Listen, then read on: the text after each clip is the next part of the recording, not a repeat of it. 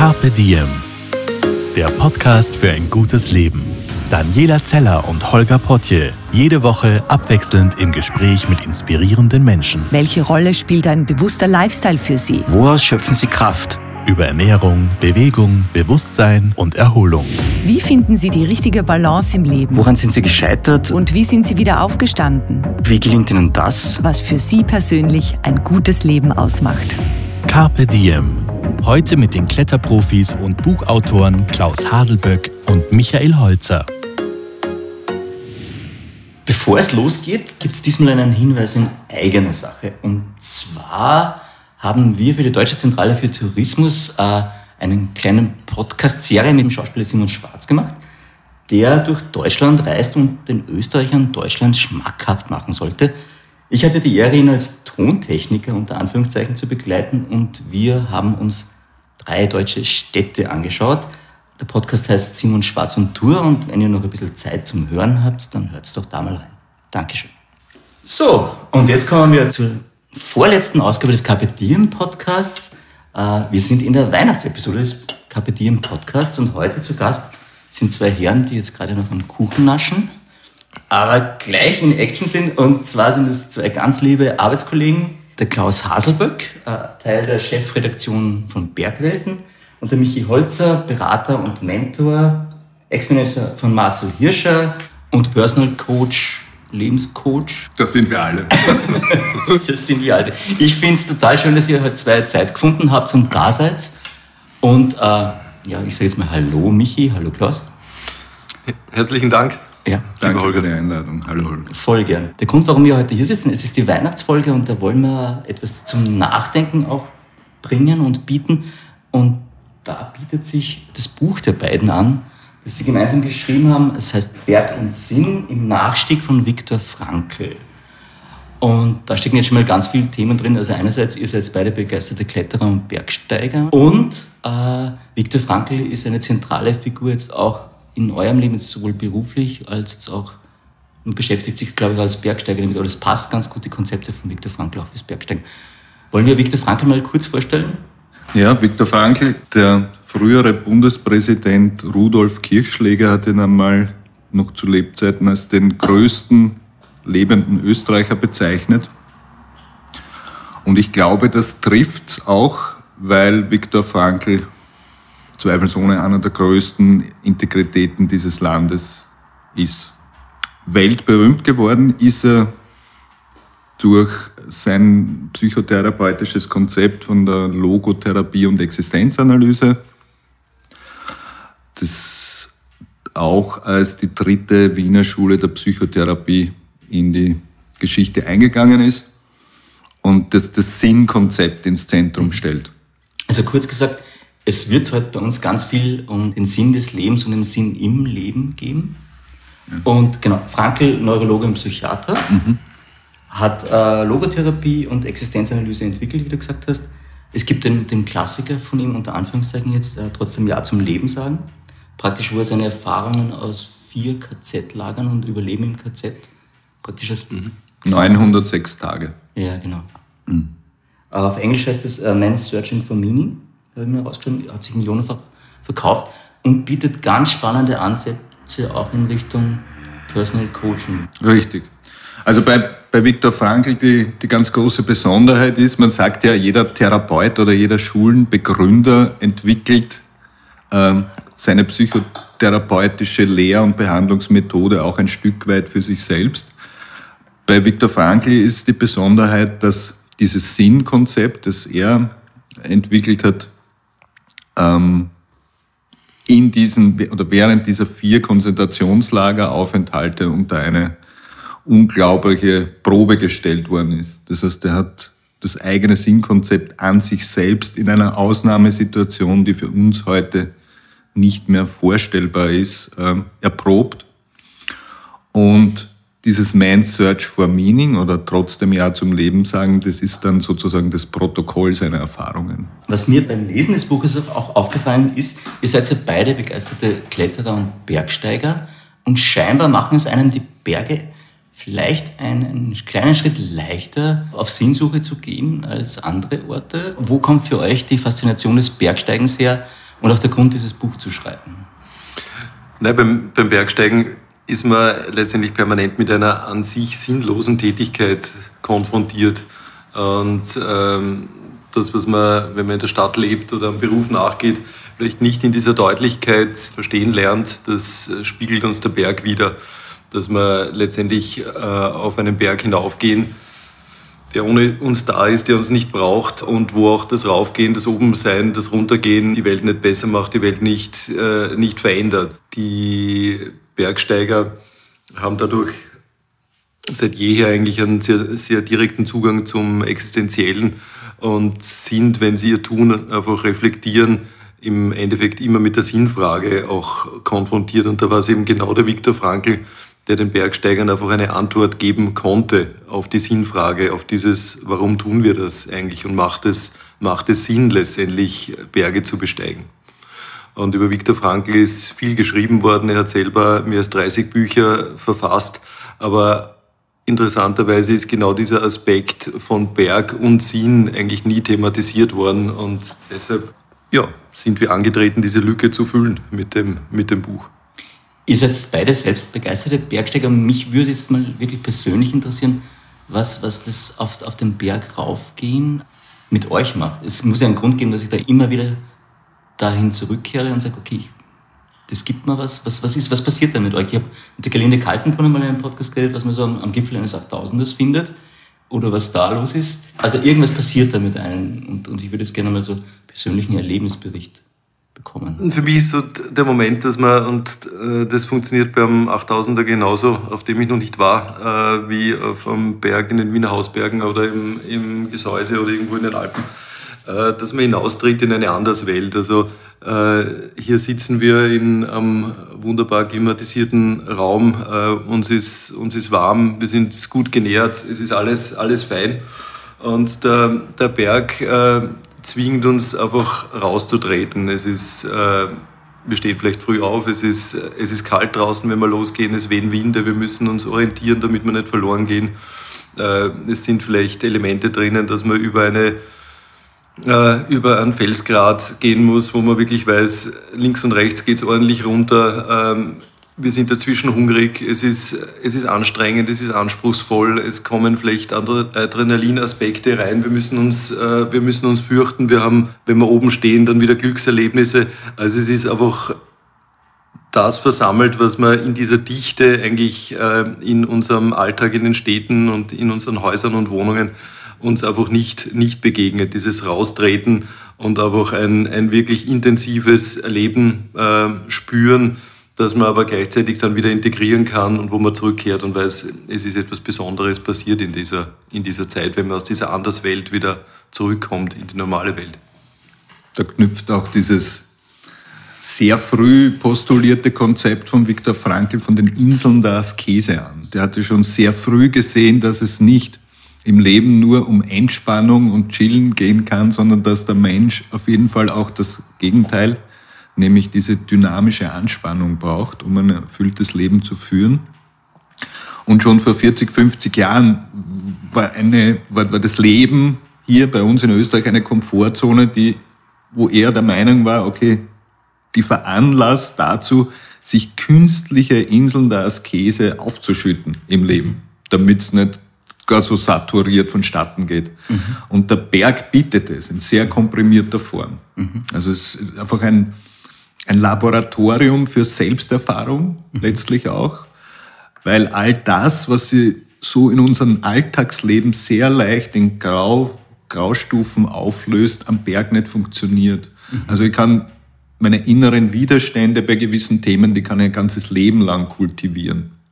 Am Berg kann es keine Sekunde lang, weil dann komme ich einfach nicht weiter. Ja. Also der Berg bringt einen, ein Stück weit bringt er einen auch so in die bessere Version seiner selbst. Und das ist das, was für mich so faszinierend ist. Und da sind der Klaus und ich, glaube ich, auch so ein bisschen ähm, geistig Handelseins mit Viktor Frankl. Ich glaube, ja. dem hat auch die Herausforderung und diese Selbstkonfrontation sehr gereizt am Berg stehen.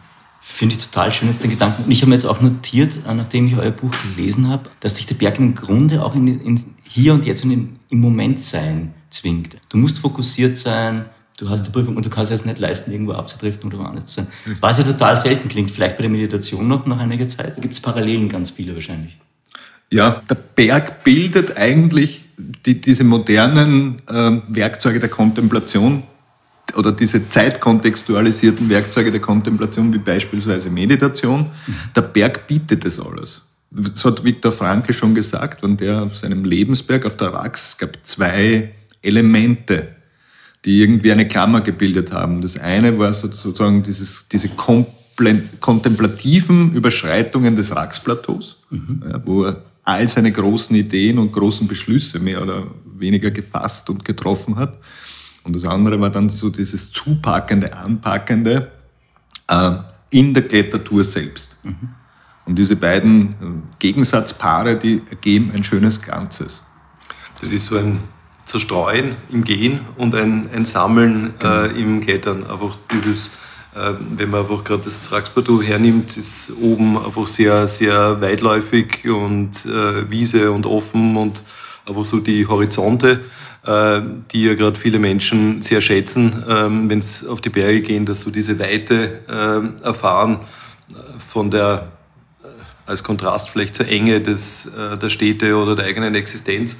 Und dann aber so dieses ganz klar definierte, wie du gesagt hast, das auch keine Fehlertoleranz hat. Es spielt es keine Rolle, wenn man in einer Felswand drinnen, drinnen steht und äh, durch die durch möchte, ob man die Steuererklärung erledigt hat oder ob man ähm, gerade andere Schwierigkeiten mit Nachbarn zu Hause hat oder, oder ähnliches, sondern es ist äh, es lässt der Moment jetzt einfach nichts anderes zu als diese absolute Konzentration auf das Tun. Und das ist für viele äh, von uns einfach sehr erleichternd und sehr wohltuend, wenn es einfach mal äh, nur den Moment gibt und die Vergangenheit und Zukunft wegbricht. Ich finde es auch total spannend, weil ich jetzt gerade darüber nachgedacht habe in unserer Gesellschaft. Also ich habe mittlerweile absolutes Aufmerksamkeitsproblem. Ich tendiere dazu, nach 20 Sekunden von euch wegzuhören wieder und woanders hinzuhören. Nein, aber ich habe wirklich ein Problem, lange bei einer Sache zu bleiben. Was du jetzt gerade sagst mit dem, was am Berg passiert, oder ihr sagt, äh, ist es ja genau eigentlich eine Übung in die andere Richtung, wieder zu sagen, genau. ich bin fokussiert länger irgendwo, was ich eigentlich total therapeutisch schon finde und, und wichtig. Vielleicht anders als bei der Meditation, die man im äh, Zimmer macht, eine absolute Notwendigkeit, weil es diese Toleranz nicht gibt, weil man kann trotzdem mal sagen, man hängt in der Felswand und ist unkonzentriert und zerstreut aber dann wird es halt gefährlich. Mhm. Und das, äh, also dieses archaische Element der Berge zwingt uns dann in diesen, in diesen Fokus und in diese, in diese absolute Präsenz im, im Augenblick. Darf ich fragen, wie ihr zum, zum Klettern und Bergsteigen gekommen seid? Wann, wie alt wart ihr da? Wie ist das losgegangen? Also ich war, glaube ich, drei Jahre, ich komme aus Buchberg am Schneeberg und bin erblich vorbelastet aus der Familie mit mit Alpinisten aus der Region und mir hat mein Großvater damals schon über den sogenannten Herminensteig vom Bahnhof Buchberg bis zum Gipfelkreuz und wieder runtergetragen am Rucksack. So, das war meine erste prägende Bergerfahrung, die ist heute noch gespeichert und so bin ich dazugekommen. Mhm. Also ich komme aus einer Musikerfamilie, da war es ein bisschen später. Da war, ich war und bin ich hier der Gensprung in dem, äh, in dem Setting. Und äh, da hat es in der Jugend ergeben. Äh, ich komme aus Krems an der Donau und man glaubt es nicht, dort gibt es sehr viele Felsen, also gerade Klettergärten und da hat es mir in der Jugend dann gepackt, ähm, klettern zu gehen mit Freunden und das hat mich nicht mehr losgelassen. Euer Ansatz, nämlich zu sagen, äh, wir gehen jetzt die Routen nach, wo wir wissen, der Frankel war dort sehr häufig, also wie du auch vorher erwähnt hast, Rax, die mhm. seine Lieblingsroute scheinbar war irgendwann. Ähm, um vor Ort zu sein und das zu spüren. Und du hast es irgendwie recht schön beschrieben im Buch aus, dass du sagst, also praktisch der Stein oder der Fels ist irgendwie ein ganz gutes Speichermedium, um, um sich auf die Suche nach etwas zu begeben, das schon lang vergangen ist. Also den Zugang fand ich total schön. War das für euch immer klar, das so anzugehen, das Buchprojekt? Also dem ist schon ein, ein Findungsprozess ähm, gegenübergestanden. Also es war der, das Bedürfnis da, angesichts vom Frankl und seinem Bergbezug, das mal zusammenzufassen, zusammenzubringen, dies, diese Gedanken. Und dann haben wir uns äh, äh, letztendlich auf die Suche gemacht, zu schauen, ähm, was gibt es, wo war der Frankl wirklich unterwegs und ähm, das im Endeffekt mit eigenen Erlebnissen zu verknüpfen und äh, wie sich das eigentlich äh, faszinierend aufgelöst hat mit Stationen seines Lebens und auch seines Werkes, letztendlich den Bergen äh, Themen aus seinem Werk und Leben zuzuordnen. Und ich habe gelernt, äh, ich habe was mit Viktor Frankl gemeinsam, was mich freut, ich habe Höhenangst. Frankl hat das aber genutzt, um sich eigentlich weiterzuentwickeln. Und vielleicht könnt ihr das äh, Konzept ganz gut erklären. Ich spüre da jetzt die Angst, aber ich lasse die jetzt nicht gewinnen auf, auf der Ebene, sondern das ist der Auslöser, aber ich kann was dagegen tun. Ja, sein allererster Ausflug ins Alpine hat ihn ja nur an den Wiener Stadtrand geführt. Dort gibt es die Lutherwand und die Mitzi-Langer Wand. Und er ist eigentlich eher zufällig da ins Spiel gekommen, weil ein Freund jemanden brauchte, der ihn bei Abseilübungen unterstützt. Und dabei ist er draufgekommen, von oben von diesen eigentlich im, in der Alpinistendenke lächerlichen Felsen nach unten zu schauen, ist er draufgekommen, dass er wahnsinnige Höhenangst hat. Und dann wäre die normale Reaktion zu sagen, okay, puh, ich habe Höhenangst, also Alpinismus ist nichts für mich. Und er hat genau das Gegenläufige gemacht. Er hat gesagt, jetzt erst recht. Und dieses Konzept hat er die Trotzmacht des Geistes genannt, weil er schon sehr früh so eine vierte Dimension im Menschen geortet hat, wo man sich geistig so über die eigenen Schwächen der Psyche auch noch einmal erheben kann, mhm. die relativieren kann und auch diesen Schwächen der Seele die Stirn bieten kann. Und hat er da, war das einfach nur geistige Stärke oder hat er da Technik angewandt oder wie kann man, kann man das für sich selbst irgendwie übersetzen, wenn man jetzt mit irgendeiner Spinnenphobie, ich weiß nicht, vor was man alles Angst hat, aber kann man sich dem irgendwie nähern? Gibt es einen praktischen Zugang zum Thema? Also ich glaube, das, das ist eine basale Operation des Lebens, ne? dass wir uns an Grenzen wagen und versuchen, diese Grenzen weiter hinauszuschieben. Mhm. Das machen wir ständig, bewusst oder unbewusst. Und dann gibt es natürlich immer wieder, gelangen wir an Grenzen, wo wir spontan nicht die Idee haben, wie wir die überschreiten sollen. Da kann man sich dann auch Hilfe holen. Er hat das irgendwie nicht gebraucht, weil er war so von vornherein so ein bisschen ein Revoluzergemüt. Mhm. Gerade wenn es so um eigene, um eigene Schwächen gegangen ist. Ähm, und dieses über sich selbst hinauswachsen, das so sprichwörtlich äh, sie gerade in senkrechten Wänden so, so gut abbilden lässt. Weil Klettern ist ein permanentes über sich hinauswachsen. Jeder Schritt nach oben ist ein über sich hinauswachsen. Und er hat das halt als, als sein, den, den Fels, als seinen Ertüchtigungsraum auch für mentale Stärke genutzt. Ich glaube, es ist auch ein, ein sehr spielerischer Zugang, den er verfolgt hat weil wir, wir sprechen ja da gerade äh, bei der Höhenangst von einem Thema, ähm, dem er begegnen wollte. Wer gewusst hat, kommt er nicht drüber hinweg, dann bringt er sie letztendlich um äh, viele, viele Erlebnisse und schöne, schöne Stunden, die er, die er aussparen muss in dem Moment, wo er sich dieser Höhenangst hingibt. Und das ist aber sicher ein schmaler Grad. Trotzmacht ist ein wuchtiger Begriff, der aber auch Respekt verlangt, wo man die Trotzmacht einsetzt. Also gerade, ich sage beim, beim Alpinistischen, wenn man weiß, es gibt äh, große Lawinengefahr, dann ist das kein Moment zur Trotzmacht. Mhm. Äh, sondern wir haben ja die Angst, und das war am Frankel sehr wohl bewusst, letztendlich als einen Verbündeten, als einen, einen Faktor, der ein Korrektiv für uns ist, wo wir wissen, hm, diese Grenze, es heißt vorsichtig sein, die überschreitet man nicht.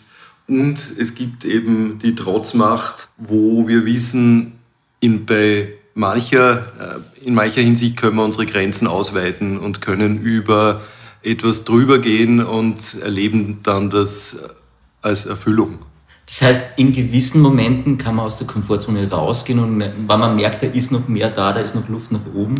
Genau. Aber natürlich gehört da also gesunde Einstellung zu dem Ganzen und zum Abschätzen der Gefahren auch in der Situation. Ja, wo es zerstörerisch wird und wo es letztendlich mehr äh, Leben bringt, mehr, mehr Möglichkeiten bringt ins Leben. Beides ja ganz oft bei Kletterern ein Problem ist mit dem richtig Einschätzen von Situationen. Wobei die ja wirklich viele Erfahrungen haben, draußen sind, zu den Besten zählen, aber dann immer wieder mal die Natur nicht einschätzen können. So ist es, ja. Bleibt immer ein unschätzbares Moment und bleibt einfach bestehen. Das ist auch ein Teil des Reizes im Alpinismus. Gab es für euch irgendwann bei den, bei den Nachstiegen von Viktor Frankls wegen am Punkt, wo ihr gekämpft habt? Oder war das für euch als erfahrene Kletterer oder relativ viel Kletterer alles relativ unter Anführungszeichen easy? Frage ich jetzt Laie. Also aus meiner Erinnerung gerade die ausgerechnet eben beim Tränzian steigt den Lieblingsweg von, von Viktor Frankl, die, die Routenfindung. Richtig. Der Einstieg war, war am Schneeberg, Aha. aber die Routenfindung, also ich habe sozusagen so eine Zwischensicherung, es ist an und für sich eine, eine einfache Route, der Dreienziansteig. Nur, wenn man so wie ich übersieht, dass man da irgendwo zwischensichern muss ja, und dann plötzlich merkt, wow, da steht schon richtig, also richtig hoch ungesichert in, in der Wand, dann, dann ist, es, ist es natürlich immer wieder eine Challenge. Mhm. Und das passiert auch regelmäßig. Es waren jetzt für uns beide die Routen nicht überfordernd in dem Sinn, aber es kann trotzdem immer wieder passieren, dass man irgendwo sie vergriffen hat und mhm. quasi ein bisschen einen Knoten in den Händen oder in den Beinen hat, den man halt wieder auflösen muss. Mhm. Aber jetzt zu wirklich Grenzsituationen hat es eigentlich nicht gegeben.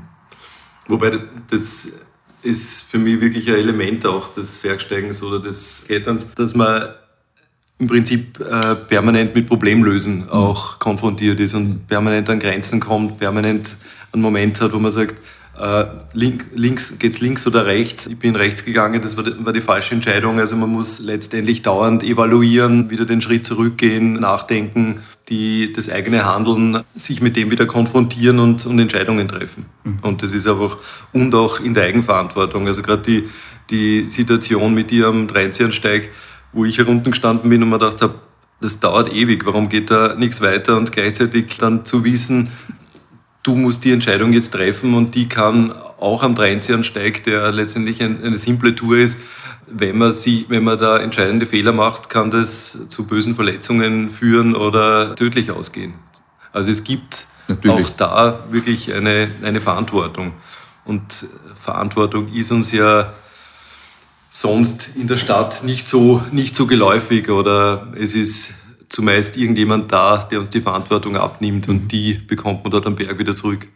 Und es ist praktisch, für mich klingt so wie eine Übung im Problemlösen auch. Hm also permanentes Lösen und es ist, wie der Klaus das sehr schön zusammengefasst hat, permanentes Entscheidungen treffen und es ist halt das Leben nicht so in Luftkissenfolie gepackt, wie es sonst zu ebener Erde ist. Mhm. Weil selbst wenn, das, wenn man weiß, das ist eine einfache Route, da kann eigentlich nichts passieren, so wie ich es vorher gesagt habe, wenn du eine Sicherung übersiehst und plötzlich 20 Meter über dem letzten Haken stehst dann bedeutet das, dass du mindestens 40 Meter nach unten stürzt. Und das ist dann schon, wäre dann schon eher ein glücklicher Ausgang, wenn es mit Verletzungen abginge. Selbst auf der Rack, selbst auf dieser leichten Tour. Ja. Also man, man, auch die Fragilität des Lebens per se kriegt man am Berg zu spüren, man spürt sie durch und das ist ein großer Wert, mhm.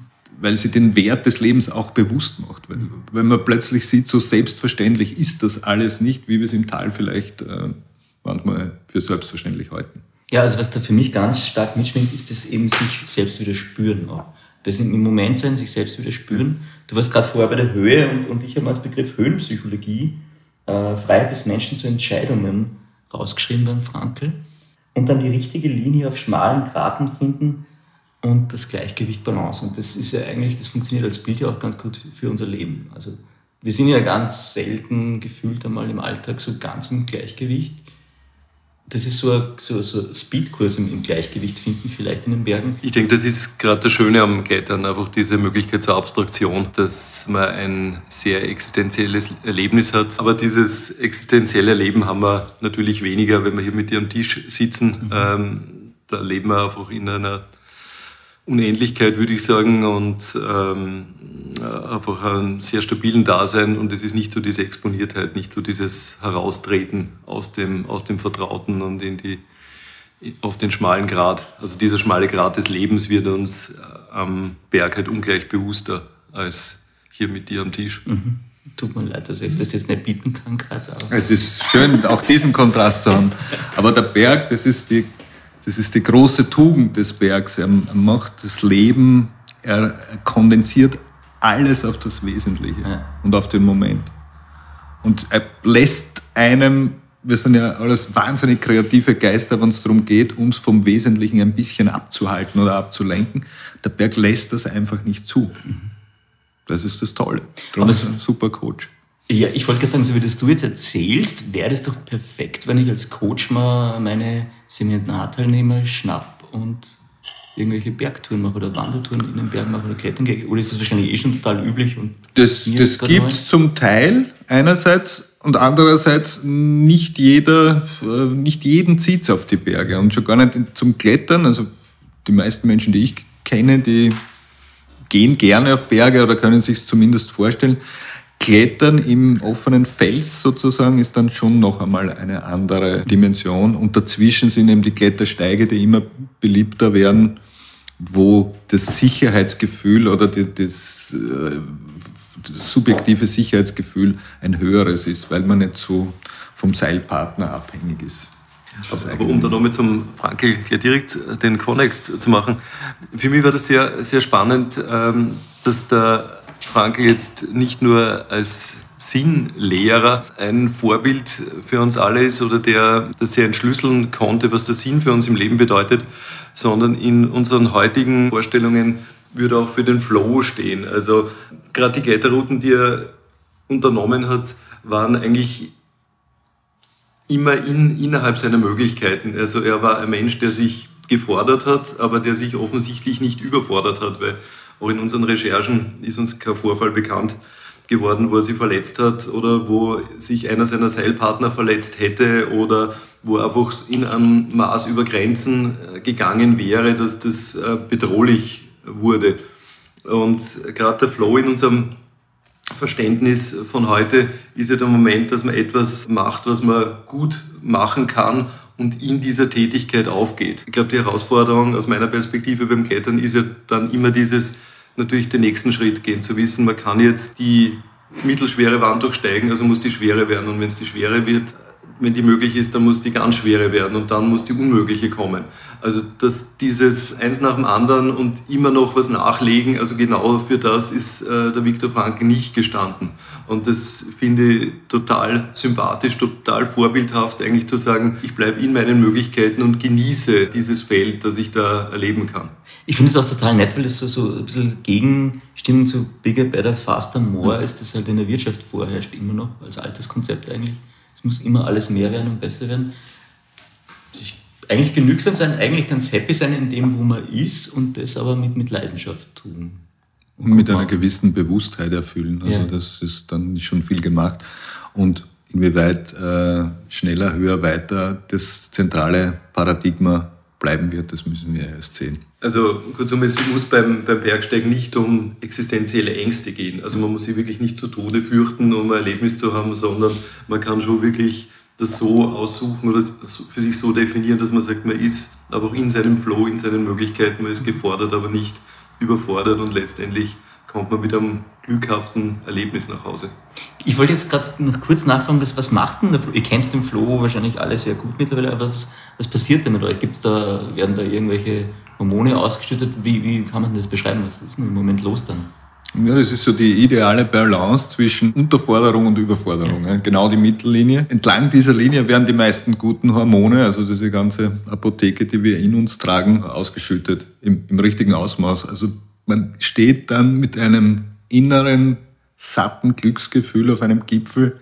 Es ist schwierig in Worte zu fassen. Es ist schon ein ganz ein eigenes Erleben. Ich nehme an, Taucher und, und andere haben das auch. Wir haben es halt auf den Bergen. Es gibt auch ein total nettes Bild im Buch, wo ihr zwei dann oben steht. Ich glaube, es war dann, großen Ziele, ja. genau, sehr, mit so einem sehr breiten Lächeln, das passt fast nicht mehr aufs Bild drauf. Also ihr wart da im Floh, nehme ich mal an. Wie lange halten das dann an, wenn man da oben steht? Ist das dann, wenn man da oben steht, geht es minutenlang oder ist es so eine kurze Phase und dann driftet es wieder weg? Also ich würde sagen, beim Berg ist ja beides. Also ähm, es ist ja die einzige Sportart, wo man glaubt, wenn man am Gipfel steht, es ist schon vorbei. Aber das ist halt letztendlich nur Halbzeit, weil man, weil man muss wieder runter. Das ist ja wie wenn man bei einem Marathon mit 21 Kilometer äh, die- Jubelt. jubelt und die, die Party feiert. Also die, Ja. die Konzentration braucht es nachher genauso noch. Und wie der Kurt Dienberger Bergsteiger mal gesagt hat, man gehört sich selber oder der Erfolg gehört einem erst, wenn man unten ist. Und bis dahin gehört man dem Berg. Also, äh, aber der Gipfel ist definitiv ein Höhepunkt und ist definitiv ein, ein großer Moment, erst recht, wenn es die große Zinne ist. Der Gipfel ist ein Höhepunkt, aber kein Hauptwohnsitz. Außer der Adler vielleicht. Ja, ich habe mir äh, einen Begriff notiert, den ich sehr schön fand und der zentral war auch in eurem Buch. Ich glaube, der Frankel nannte das Hirnklettern. Also die Technik des Visualisierens, über die wir immer wieder stolpern, wenn wir mit Spitzensportlern, mit Leuten reden, die in irgendetwas sehr erfolgreich sind. Und ich glaube, Michi, Klaus, vielleicht könnt ihr das Geheimnis dahinter lüften. Warum ist das, also erklär noch mal kurz, was es ist und warum es so gut funktionieren kann. Ja, das ist die Macht der inneren Bilder. In der einen oder anderen Art und Weise tun wir es alle. Und was es äh, in uns schafft, ist sozusagen eine innere Ausrichtung und Orientierung auf wünschenswerte Ergebnisse. Und im Fall von Viktor Frankl und seines Klettermentors äh, Rudi Reif war es so, die waren beide der eine im Exil in, in Shanghai und Viktor Frankl im Konzentrationslager. Die brauchten diese Visualisierungen überlebensnotwendig. Und das Prinzip ist in, in solchen Extremlagen, dass man sie mit ähm, quasi Selbstsuggestion positiver innerer Bilder durch schwierigste Situationen bringt. Praktisches Beispiel jetzt beim, ich nehme es jetzt mal von, vom Sport her, ein Skifahrer, der dann die Strecke im Kopf tausendmal durchgeht. Und ein Skifahrer, ein Skifahrer geht, visualisiert die, nicht nur die Strecke, ein mhm. Skifahrer visualisiert die, die eigene Ideallinie in der Strecke und integriert dieses, diese Vorwegnahme der Zukunft, weil er ist ja noch nicht gefahren, mhm. äh, so gut er kann in sein ganzes gesamtes physiologisches System. Das heißt, er gibt es dann ans zentrale Nervensystem ab und mhm. es fährt. Mhm. Das ist das, was, was passiert. Also diese, diese, diese Dinge, die man im Fernsehen immer sieht, dieses Einprägen, ist eigentlich eine Vorwegnahme der Zukunft. Mhm. So möchte ich fahren. Mhm. Und es funktioniert scheinbar. Also es, es, funktioniert. Nachdem ich mit mehreren Skirennläufern gearbeitet habe, die sind ganz große Meister darin. Und zwar schon als Kinder können die das sehr, sehr gut. Also denen kann man visualisierungstechnisch nicht viel beibringen, weil die das so von Kindesbeinen an lernen.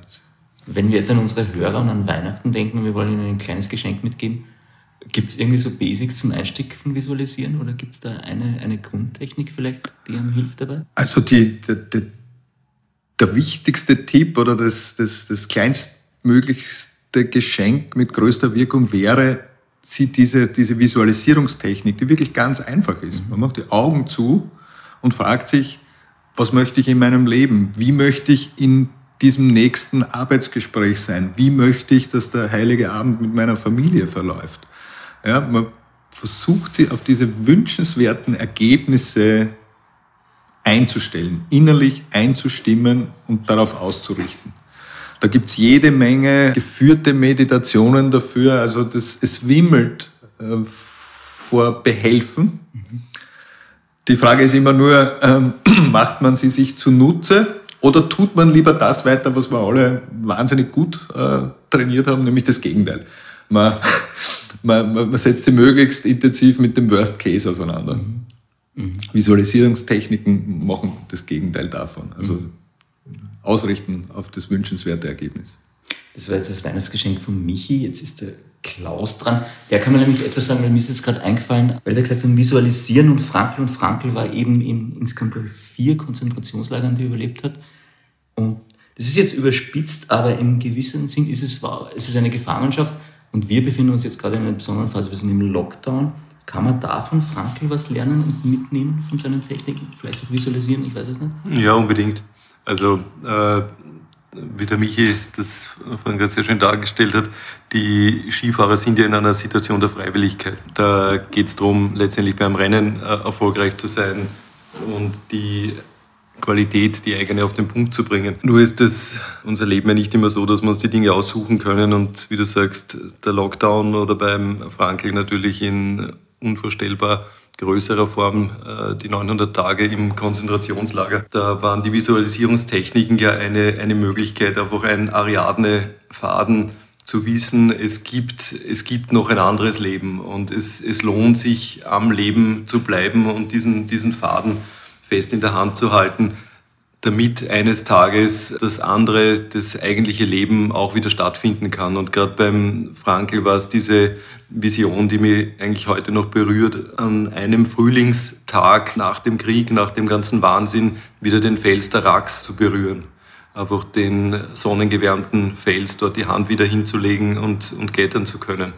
Und wo es eben nicht ging um Schwierigkeitsgrade oder komplizierte Routen, sondern das, was seine, was seine Passion war, was er geliebt hat, dass er das wieder wieder ausleben kann. Wir sind jetzt natürlich in einer unvergleichlich leichteren Situation, die bei oder für die meisten von uns bei weitem nicht so existenziell ist, wie es der Frankl damals erlebt hat. Aber ich denke, wir können uns genauso diese Freude machen, im Visualisieren, einfach zu wissen, der Tag wird kommen, wir können uns wieder selber entscheiden, was wir machen, wohin wir gehen, was wir unternehmen und dass wir das einfach in unser Leben heute schon reinholen und uns gerade auch in, in trüben Stunden, an dunklen Tagen einfach eine Perspektive geben, wohin unser Leben ziehen soll, wie wir es gestalten wollen, wie wir es einfach freudvoll befüllen wollen.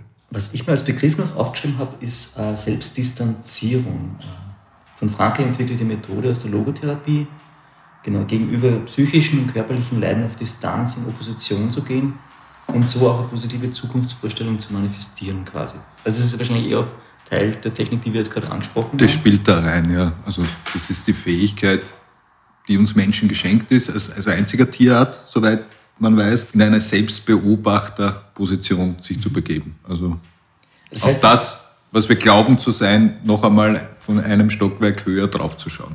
Aus der Distanz mich selbst genau. anzuschauen und zu sagen, okay, passt der Kurs, bin ich auf dem richtigen? Oder muss ja. ich was korrigieren? Das ist uns Menschen vorbehalten praktisch. Ja. Der nächste Begriff, den ich habe aus einem Buch, ist Sehnsuchtsorte. Und das ist etwas, was mich sofort erwischt hat. Ich habe das euch im Vor Vorgespräch auch schon erzählt. Das ist, also bei mir geht es jedes Mal so, wenn ich in London am Flughafen lande, ist für mich so, ah, daheim. Und es gibt keinen Grund dafür. Ja, ich bin definitiv nicht aus England. Aber es, ist, passiert da irgendetwas, ähm, was in mir etwas Emotionales auslöst, interessanterweise, und man sich sofort wohlfühlt.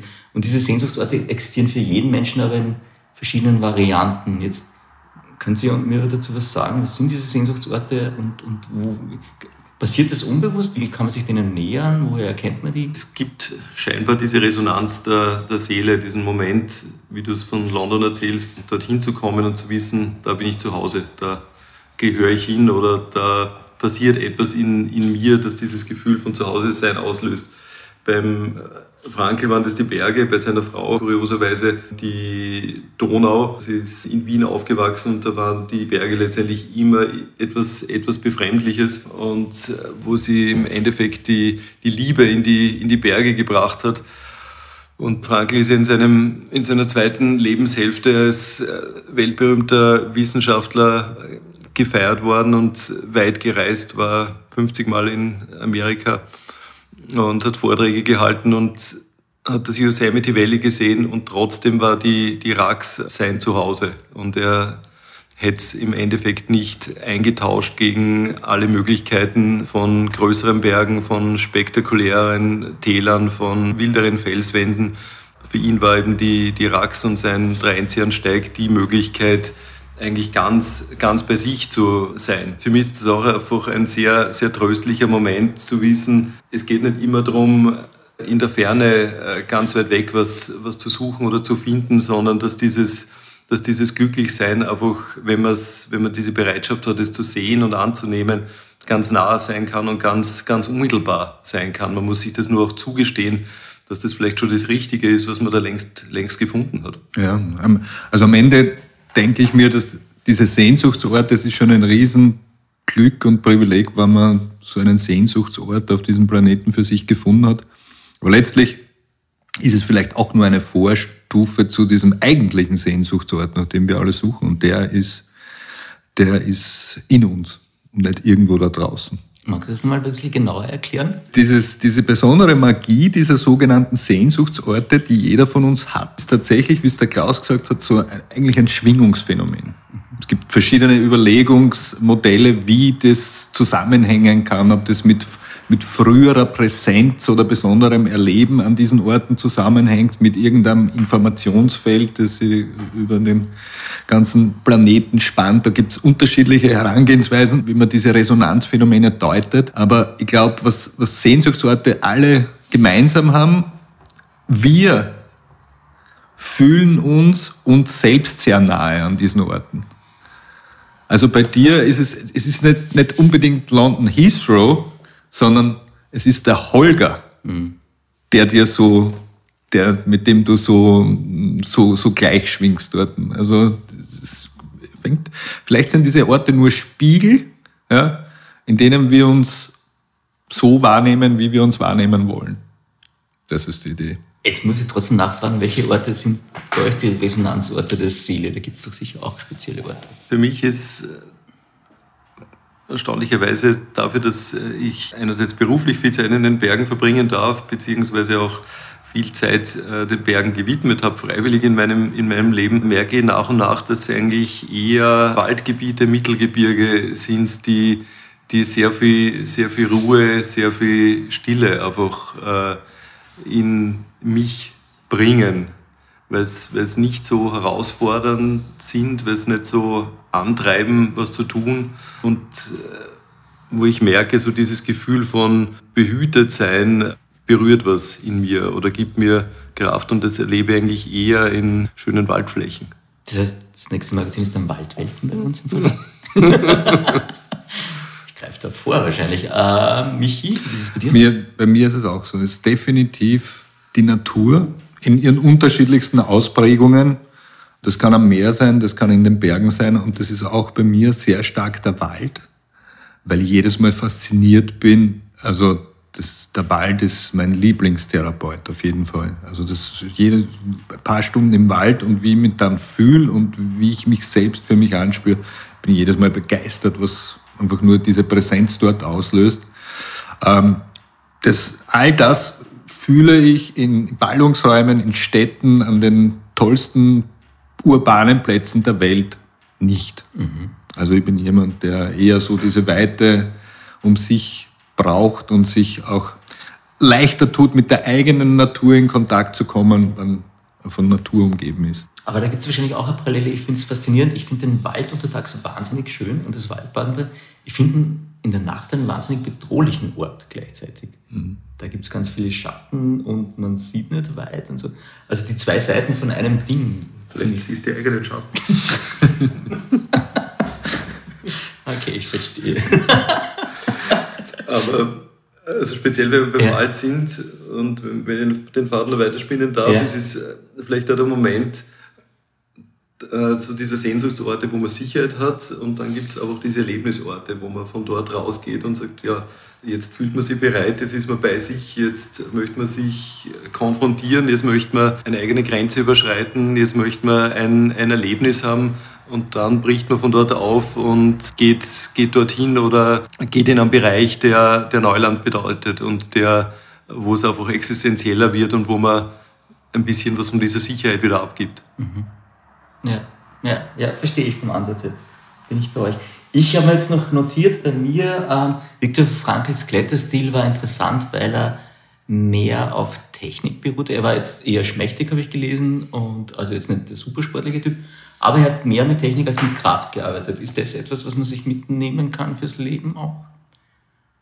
Wo ist denn der bessere Zugang beim Klettern? Ihr seid die Experten. Also wir dürfen uns Viktor Frankl jetzt nicht als den, als den Supersportler vorstellen oder den großen Athleten und er hätte auch jetzt in der alpinen Geschichte nicht, nicht Fuß gefasst als der kühne Begehr von neuen Routen und der Mensch, der sich nichts, sich nichts pfeift und äh, die, die wildesten Sachen angeht. Seine, seine Statur und seine Möglichkeiten waren sicher unter Anführungszeichen ein Kompromiss, damit Alpinist zu werden. Aber es ist aus der, aus der Liebe gekommen und äh, so wie man in der chinesischen Medizin sagt, dass die, dass die Ärzte, die selber die schwächste Konstitution haben, die besten Ärzte sind und nicht jetzt die, die Bären, die sowieso un, unendliche Ressourcen haben und aus denen äh, diese verschwenden können.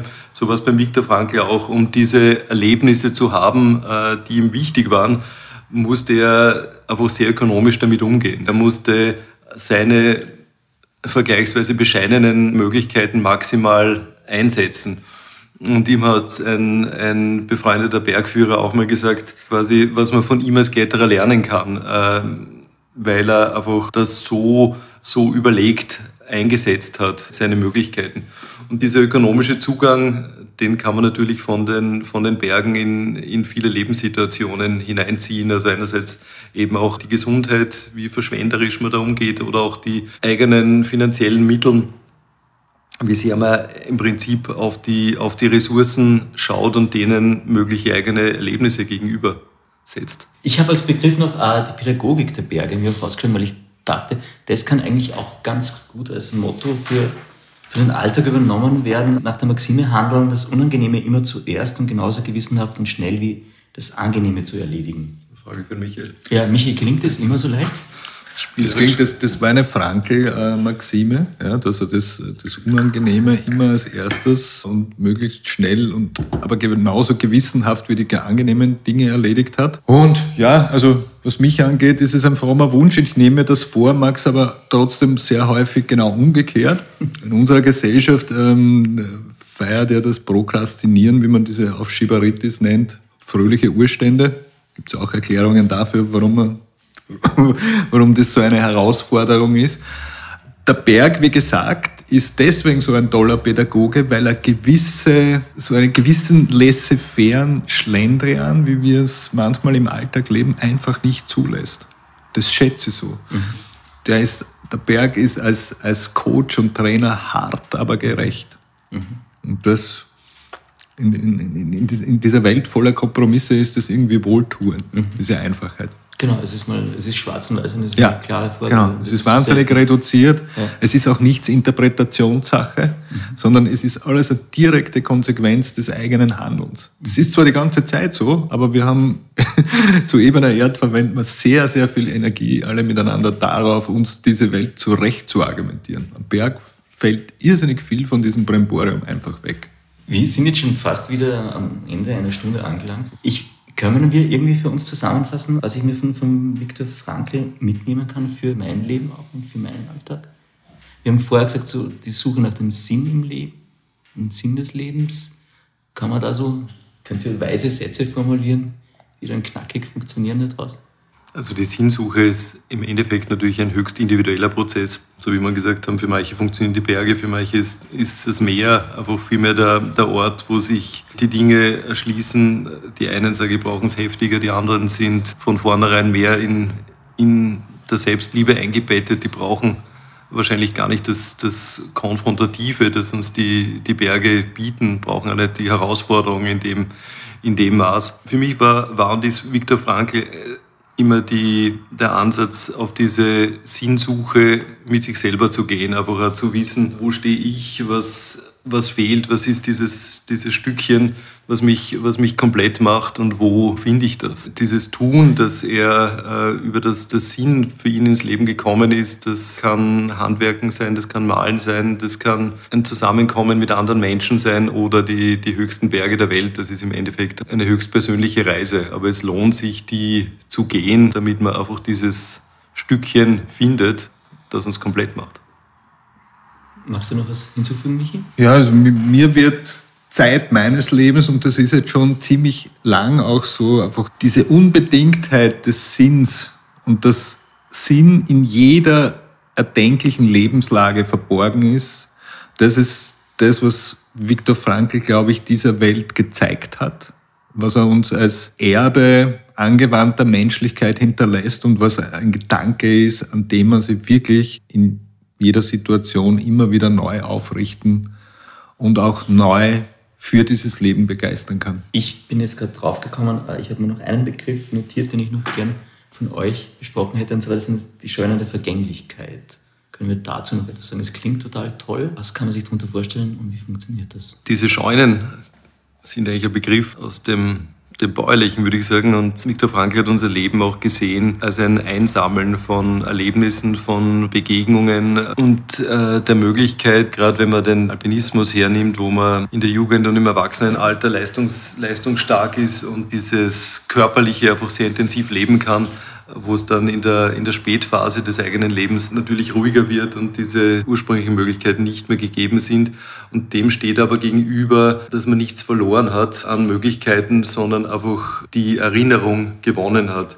Dass man weiß, also in diesen Scheunen des Vergangenseins ist dieses alles eingebettet. Einfach dass diese Ernte, die man eingeholt hat über die Jahre und Jahrzehnte, die Begegnungen, die Erlebnisse, die, die Gipfel, die großen Momente, Gleichzeitig aber die persönlichen Niederlagen, wo Dinge nicht so funktioniert haben und Wünsche nicht aufgegangen sind, das ist alles da und das ist alles gesammelt. Und man hat einfach dann die, die Möglichkeit, mit einem wohlwollenden Blick auf diese Ereignisse zurückzugehen. Das ist ein großer Trost, wie man auch in Würde altern kann und in Würde einfach auf das eigene Leben zurückblicken kann. Wir kommen jetzt zu unseren drei klassischen Fragen. Danke, Klaus. Ähm, die dann auch ganz gut dazu passen in unserem Podcast. Die, die eine ist die, was macht ein gutes Leben für euch aus? Was braucht es? Ich weiß nicht, wer beginnen möchte. Ich glaube, der Michi ist näher Mikrofon. Ein gutes Leben macht für mich aus, wenn ich möglichst viel der Zeit, die mir hier zur Verfügung steht, so mit mir und mit diesem Leben in Kontakt bin, dass ich was dazulerne und was über dieses Leben verstehen lerne. Das heißt, ganz viel Lernen schwingte für mich mit. Also, also für mich, für mich sind wir hier alle gleichzeitig in so einer Art kosmischer Schulklasse. Mhm. Und es geht darum, gewisse Lernerfahrungen zu machen, daran zu wachsen und daran auch zu lernen, mit Widersprüchlichkeiten und, und, und Herausforderungen des Lebens umzugehen. Und je nach spirituellem Entwurf macht man das halt immer wieder und immer wieder, bis man irgendwann alles durch hat. Oder zumindest dieses eine Mal. Also zumindest jetzt sind wir hier alle gemeinsam in dieser kosmischen Schulklasse, in meinem Bild. Klaus? Bei mir sind es die Begegnungen mit Menschen, die große Qualität des Lebens ausmachen, so genau jetzt äh, mit euch beiden beisammen zu sitzen und eine gute Zeit zu haben. Und äh, die, die Erlebnisse, also die Momente, die das, die das Leben zum, zum Leben machen. Und idealerweise die Zusammenführung aus beiden. Also mit großartigen Menschen Großartiges zu erleben. Äh, die zweite Frage klassisch ist die, die Frage nach einem täglichen Ritual. Habt ihr sowas? Ist das für euch wichtig? Ja. Und ich würde mir von mir wünschen, dass ich noch disziplinierter bin, meine Rituale einzuhalten. Nämlich ganz viele Ideen, was ich noch an, an, an täglichen Ritualen in mein Leben integrieren möchte. Nur fallen sie mir nicht immer ein. Was ich regelmäßig einhalte, ist die Morgenmeditation. Mhm. Die schaut wie aus bei dir? Das ist nichts Großes. Das ist eine Atemtechnik kombiniert mit ein bisschen davon, was wir heute schon besprochen haben, mit dieser Visualisierung von Dingen, die da kommen mögen am betreffenden Tag. Ja, ein bisschen eine positive Ausrichtung. Bei mir, ich habe hab das kleine Privileg, ein bisschen außerhalb von Wien zu wohnen, am Waldrand. Der ideale Tag beginnt damit, dass ich in den Wald gehe und mich für eine halbe Stunde unter die Bäume setze und nichts erwarte, sondern nur, nur beobachte, nur nur einfach dort bin. Und wenn sich das nicht ausgeht, weil manche Tage sind einfach zu dicht dafür oder die Aufstehmoral nicht stark genug, dann ist es zumindest, dass ich hinausgehe und direkt hinter meinem Haus ist eine kleine Brücke, dort auf der Brücke stehe und einfach auch in die, in die Natur, in die Bäume hinausschaue und mir die Zeit gebe, mich zu sammeln und den Tag einfach in Würde zu beginnen. Also es klingt auch ein bisschen nach klassisch sich erden gleich in der Genau, genau. Ja. Schön. Äh, die dritte klassische Frage bei uns im Podcast ist die nach einem Zitat oder, oder Leitspruch, einem Motto, das euch im Leben immer wieder mal, das da aufpoppt, euch begleitet. Gibt es da etwas, was jetzt gerade aktuell für euch sehr viel Bedeutung hat? Bin ich vielleicht in dem Fall, ich halte es in dem Fall mit, mit Franke, was mich in dem Buch und äh, in dem Studium seines Werkes am meisten berührt und begleitet hat, war der einfache Satz, die Situation entbehrt jedweder Tragik, das hat er gesagt am Ende seines sehr reichen, sehr erfüllten Lebens, wo klar war, er wird die nächsten Tage nicht mehr überleben. Und so einen Rückblick haben zu können, fühlt mir einfach wirklich mit, mit größtem Respekt. Und das ist etwas, ja, das ich mir auch gerne ins Leben mitnehme. Da schließe ich vielleicht mit Viktor Frankl an, der gesagt hat, wenn man so am Ende seiner Tage auf das Leben zurückschaut, dann ist es immer wichtig, die Gipfel im Auge zu haben. Weil auch Gebirgszüge werden nach ihrer äh, höchsten Erhebung und nicht nach dem tiefsten Punkt ihrer Täler äh, bemessen. Und da hat er den, den, den Satz geprägt, dass schon an der Größe eines Augenblicks ermisst sich die Größe eines Lebens. Und ich finde auch diesen Gedanken so einerseits tröstlich und andererseits ist es so ein Appell, wirklich das Maximum ähm, aus diesem Leben, das uns da geschenkt ist, mitzunehmen. Voll schön, voll gut. Ich habe jetzt noch eine vierte Frage, die passt sich dann immer an das Thema an. Die Frage war auch schon, was wärst du als Blume oder als Zahl bei euch? Was, was wärt ihr als Berg? Ein Mittelgebirge. Wollen wir mal einen speziellen raussuchen? Böhmische Maße. Gibt es einen Berg, der eurem Wesen entspricht? Also bei mir ist, äh, bei mir ist äh, spontan der, der Dachstein einfach in, seiner, äh, in seinem Facettenreichtum. Der ist nicht der, nicht der höchste und nicht der größte und nicht der wildeste, aber er hat, den, er hat die Gletscher und er hat das äh, Plateau und er hat die breite Südwand mit unendlichen äh, Klettermöglichkeiten und er hat die, die sanften Anstiege und die, die stillen Winkel, einfach dieser Facettenreichtum. Bei mir gibt's, also so, es gibt, wir haben so einen gemeinsamen Sehnsuchtsberg, der hoffentlich vor uns liegt, das ist der Aconcagua. Und wenn ich es mir aussuchen darf, dann möchte ich gern dieser Berg sein oder zumindest eh baldigst mit ihm eins werden. Und es klingt so, als würdet ihr planen, den gemeinsam dann irgendwie zu Genau. steigen? Aha. Okay. Gibt es da schon irgendwie einen Terminplan oder so? Ist das noch, Das sobald müssen es die. Flugzeuge mal wieder fliegen. Aber das heißt bald dann, wann es wieder geht? Nein, Ja. in einem Jahr circa oder so. Äh, Ich beende unsere Weihnachtsfolge des Podcasts auch mit einem Gedanken von Viktor Frankl, weil ich finde, das ist ein ganz guter Abschluss, der da gesagt hat, äh, es gibt auf dieser Welt nur zwei Rassen von Menschen, die Anständigen und die Unanständigen. In diesem Sinne, äh, frohe Weihnachten von uns allen. Danke, dass ihr zwei da wart, das war total toll. Danke. Hab's Danke, genossen, danke, Holger. viel gelernt. Schöne Wir haben ein schönes Weihnachtsfest auf jeden Fall.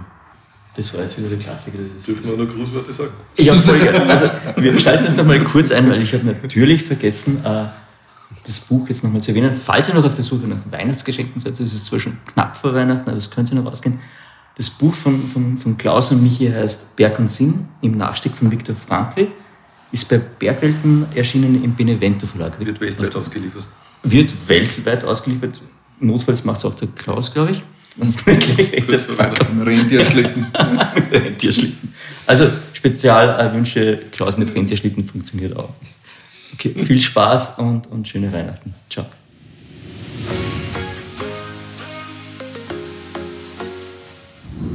Jungs, äh, ich habe euch zufälligerweise Glückskekse mitgebracht, ja, zum ersten Mal, ich weiß.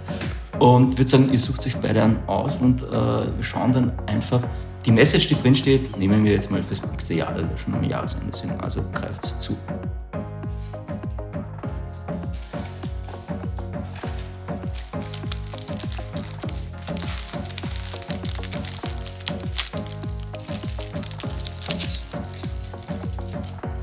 Ihr müsst es auch gar nicht essen, aber Darf ich noch ein zweites haben? du kannst meins haben. es ist lustig, die haben schon ein paar Mal nicht funktioniert, wo dann die Leute so gesagt haben, "Hm, das ist aber strange, was ist das? Mehr von Carpe Diem gibt es auf Soundcloud, iTunes, Google Play oder Spotify. Jetzt abonnieren und liken. Das Carpe Diem Magazin erscheint alle zwei Monate. Besucht auch unsere Social Media Portale auf Facebook, Instagram und YouTube und unsere Website carpediem.live. Carpe Diem, der Podcast für ein gutes Leben.